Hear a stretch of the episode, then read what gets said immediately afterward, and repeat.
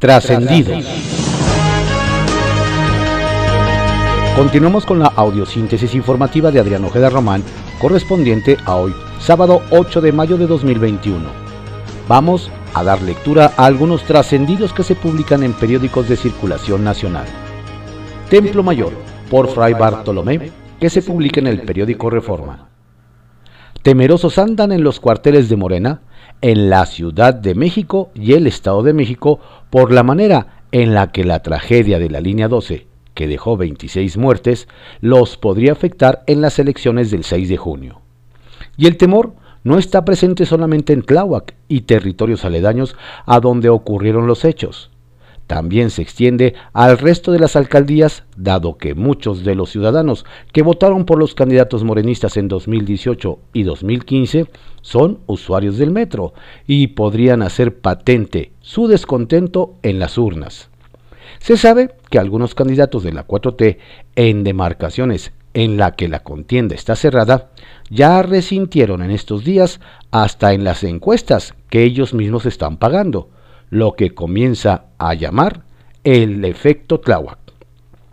La preocupación ya llegó hasta el CEN morenista, pues las 24 diputaciones federales de mayoría que están en juego en la Ciudad de México y al menos otras 20 curules de la zona conurbada del Estado de México podrían comprometer el objetivo de conservar la mayoría en la Cámara de Diputados. Acusaciones, descalificaciones, balconeos a través de videos y audios en redes sociales y por WhatsApp memes, fake news, litigios electorales y hasta hechos de violencia han marcado las campañas electorales locales y la federal, a la que les quedan menos de cuatro semanas.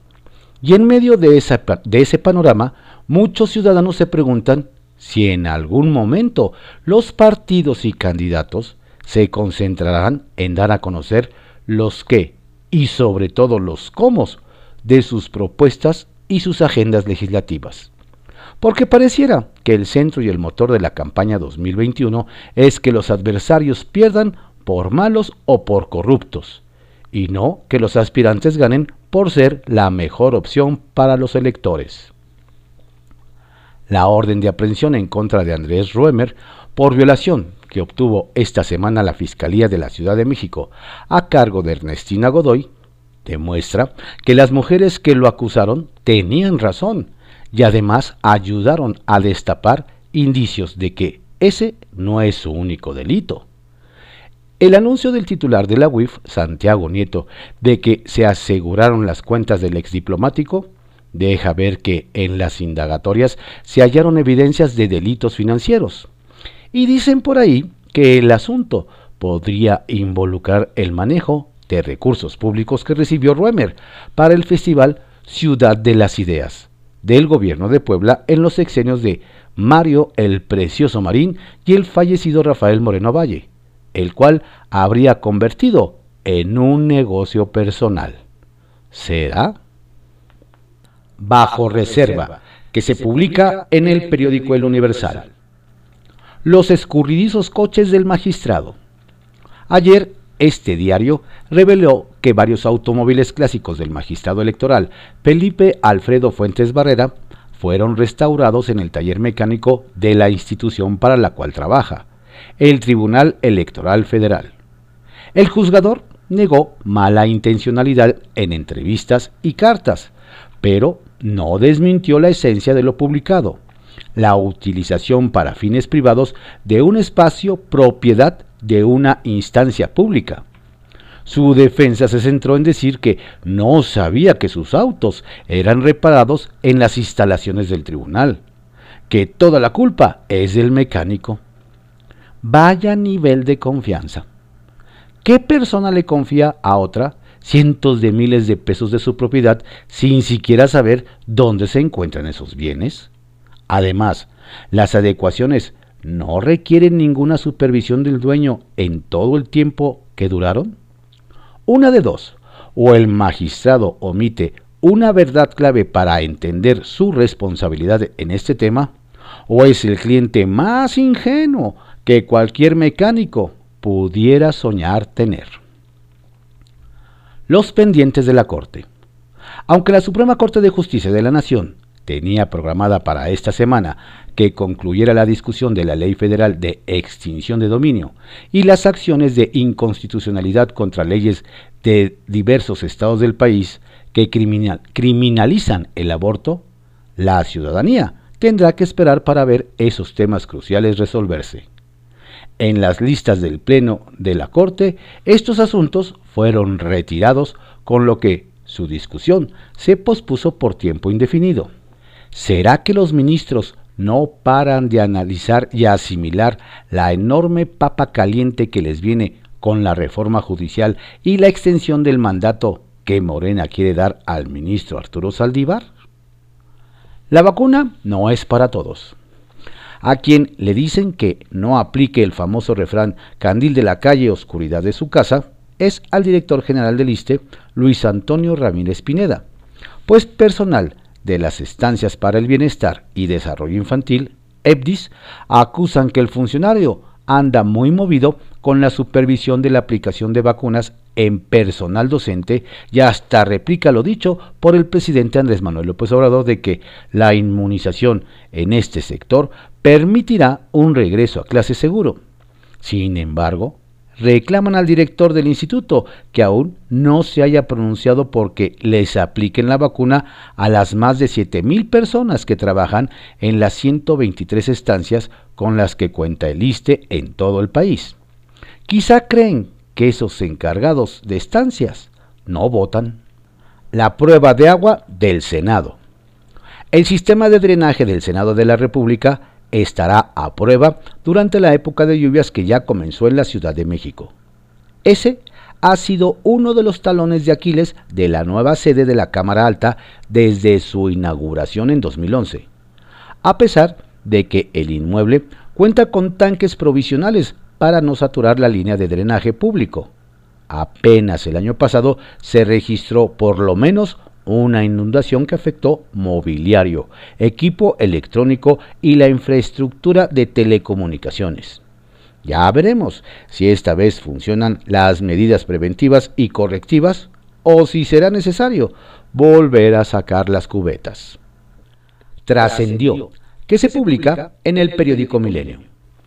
Trascendió que recién contagiado de COVID-19, Santiago Nieto encabezó la reunión virtual del 17 aniversario de la UIF, en la que reveló que ya cuentan con el primer grupo de elementos de la Guardia Nacional que hará realidad el proyecto de este gobierno de crear una variante, la Guardia Financiera, que pretende consolidarse a finales del sexenio.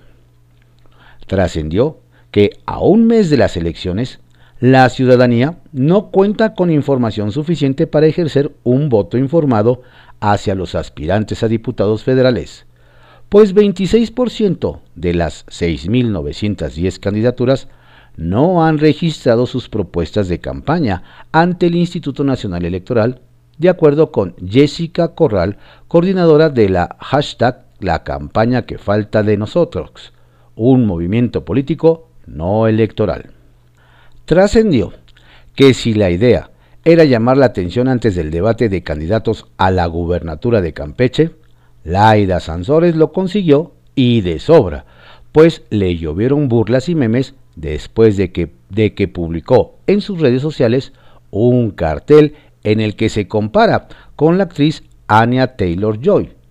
¿Habrá pensado que al final ambas son pelirrojas? la estrella de la serie televisiva Gambito de Dama, que relata la historia de una joven campeona de ajedrez.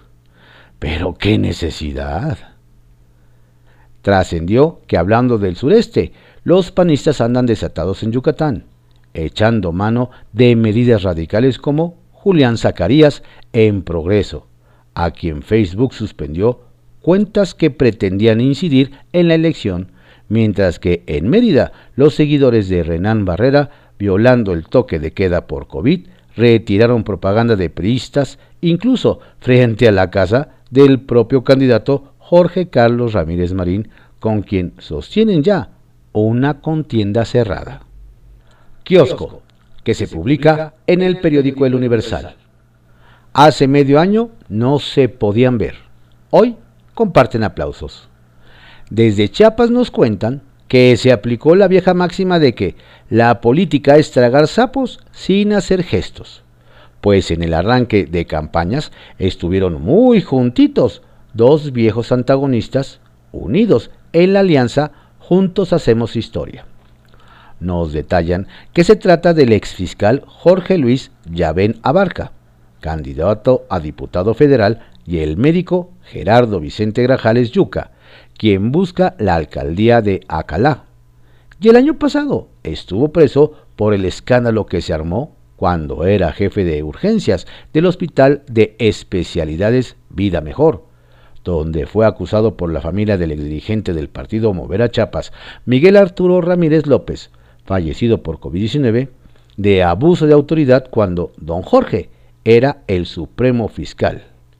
Las vueltas que da la vida.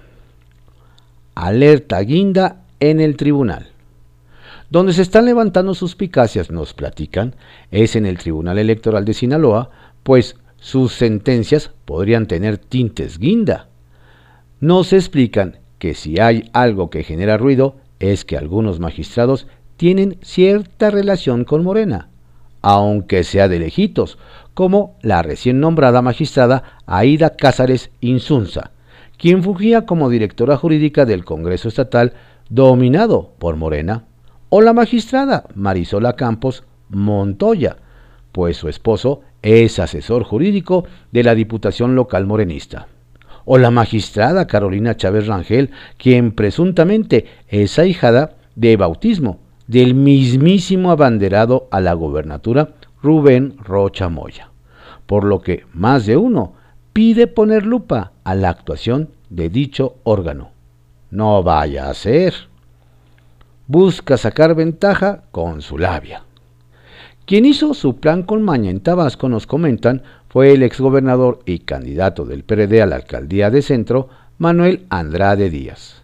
Nos relatan que don Manuel fue campeón de oratoria en su época de estudiante y como sabe que una de sus mejores armas es tirar rollo y hablar en público, lanzó el reto a sus contrincantes para organizar un debate, para que los ciudadanos conozcan sus propuestas, pues aseguró que él no tiene cola que le pisen nos indican que habrá que esperar si el abanderado del PRIPAN, Andrés Granier Melo, o el abanderado de Morena, Yolanda Osuna Huerta, le toman la palabra o solo le dicen que sí, pero no cuándo. Mejor que la pelea del Canelo. En San Luis Potosí nos comparten, todos se alistan para el primer debate de candidatos a la gubernatura que será este domingo donde se espera que se presenten las propuestas de educación, salud y seguridad. Nos detallan que el encuentro es de especial interés pues se están previendo varios escenarios como el del analista político Osvaldo Ríos, quien vaticinó que tanto la aspirante de Morena, Mónica Rangel Martínez, como el abanderado de la alianza PAN-PRI-PRD, Octavio Pedrosa Gaitán, tienen en la mira como rival a vencer al candidato de la alianza PT Partido Verde, Ricardo Gallardo Cardona, quien seguramente será el más atacado y cuestionado, por lo que nos dicen, a nadie debe sorprender lo que ahí se diga, pues es parte de la estrategia de doña Mónica y don Octavio. El caballito, que se publica en el periódico El Universal. El mensaje de Sheinbaum a las empresas de la línea 12. Nos cuentan que las empresas que participaron en la construcción de la línea 12 del metro se han acercado a la Secretaría de Obras y Servicios para brindar información luego del colapso de una trave a unos metros de la estación Olivos, donde cayeron dos vagones y murieron 26 personas. Sin embargo, la jefa de gobierno capitalino, Claudia Sheinbaum Pardo, si bien ha señalado esta situación y de que hay diálogo, también es cierto que mandó un mensaje contundente. La investigación es completamente autónoma, independiente e imparcial. Nos dicen que, al buen entendedor, pocas palabras. Una magistrada federal muy exquisita. Vecinos de Xochimilco que defienden el humedal donde se construye un puente vehicular en Cuemanco, se mostraron consternados porque nos refieren el secretario técnico del Consejo de la Judicatura Federal, Julio César Ceja, les advirtió que la magistrada Irma Leticia Flores, que lleva el caso, se molestó por la manifestación del pasado martes en la cual le exigieron la pronta e inmediata publicación de la resolución que pararía las obras del puente. Incluso nos dicen que les dijeron que la protesta fue contraproducente y que por ello aún no se había publicado la sentencia, lo cual indignó a los inconformes. Nos comentan que con esta actitud la magistrada deja en pausa un tema polémico para la Ciudad de México, el cual vecinos consideran se está provocando un daño irreversible al medio ambiente. Salones de fiesta inconformes. Las medidas presentadas por el gobierno capitalino para la primera semana del semáforo amarillo no fueron de todo el agrado para varios sectores. Uno de ellos son los propietarios de salones de fiestas que se han sentido olvidados por las autoridades y amagaron con manifestarse el próximo viernes, pues aseguran que el titular de la Secretaría de Desarrollo Económico, Fadala Acabani, y el de la Agencia Digital Innovación Pública, José Antonio Peña Merino, solo se están burlando de ellos, pues a pesar de que les piden protocolos y escuchan sus argumentos, no les han dado fecha de regreso. Parece ser que la única forma para que se cumplan sus solicitudes, nos comentan, es con manifestaciones. Más responsabilidades para De la Cruz. El ex coordinador general de Protección Civil, Ricardo de la Cruz Musalem asumió el cargo como subsecretario general de gobierno del Estado de México y nos cuentan, al parecer, fue una forma de, premiar los resultados que tuvo como encargado de la logística de vacunación contra el COVID-19 en la entidad mexiquense. Luego del caos que se generó en Ecatepec con el arranque de la aplicación de la primera dosis para adultos de 60 años y más, el ahora subsecretario asumió el control de la aplicación del biológico generando buenos resultados, por lo que continuará a cargo de las jornadas de inmunización. Sin embargo, desde otro ámbito en el gabinete estatal. Sacapuntas, que se publica en El Heraldo de México. Se evitó tercera ola. Es un hecho que México libró una tercera ola del COVID-19.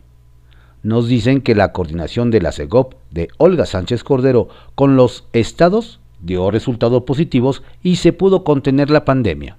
Sobre todo porque la estrategia se emprendió a través del convencimiento y no de la imposición. También aportó, por supuesto, la campaña de vacunación. Luz verde a Rangel. Pura especulación resultó aquello de que el INE quitaría a la morenista Mónica Rangel la candidatura al gobierno de San Luis Potosí. La Comisión de Fiscalización solo le impuso una multa y el consejero electoral Ciro Murayama desmintió las versiones difundidas en diversos espacios respecto a que cancelarían el registro. O sea, era fake news. Y siguen rezagados. Los que se están dando de topes en la pared son los dirigentes de la oposición, pues sus encuestas indican que la candidata de Morena al gobierno de Guerrero, Evelyn Salgado, encabeza las preferencias. El caso es que no lograron posicionarse, pese a que Félix Salgado Macedonio fue retirado de la contienda y tuvieron al menos un mes de ventaja en las campañas. Rosario, ni sus luces. Nos cuentan que en la CNDH de Rosario Piedra ni se ha puesto en contacto con las víctimas de la tragedia en la línea 12 del metro.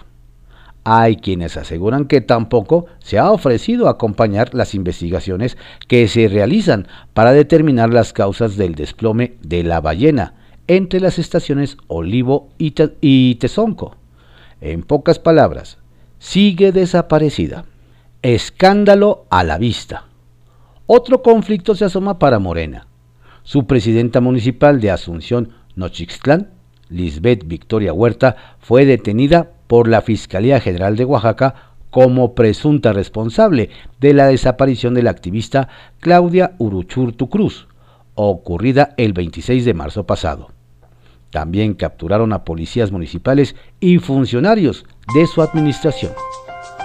Estos fueron algunos trascendidos que se publican en periódicos de circulación nacional en la audiosíntesis informativa de Adrián Ojeda Román, correspondiente a hoy, sábado 8 de mayo de 2021. Tenga usted un excelente día y por favor no baje la guardia. La pandemia sigue y le recordamos que la audiosíntesis informativa la puede escuchar a través de Spotify, Amazon Music, DC y otras plataformas más buscando el podcast Adrián Ojeda Castilla y o Audiosíntesis Informativa. Feliz fin de semana.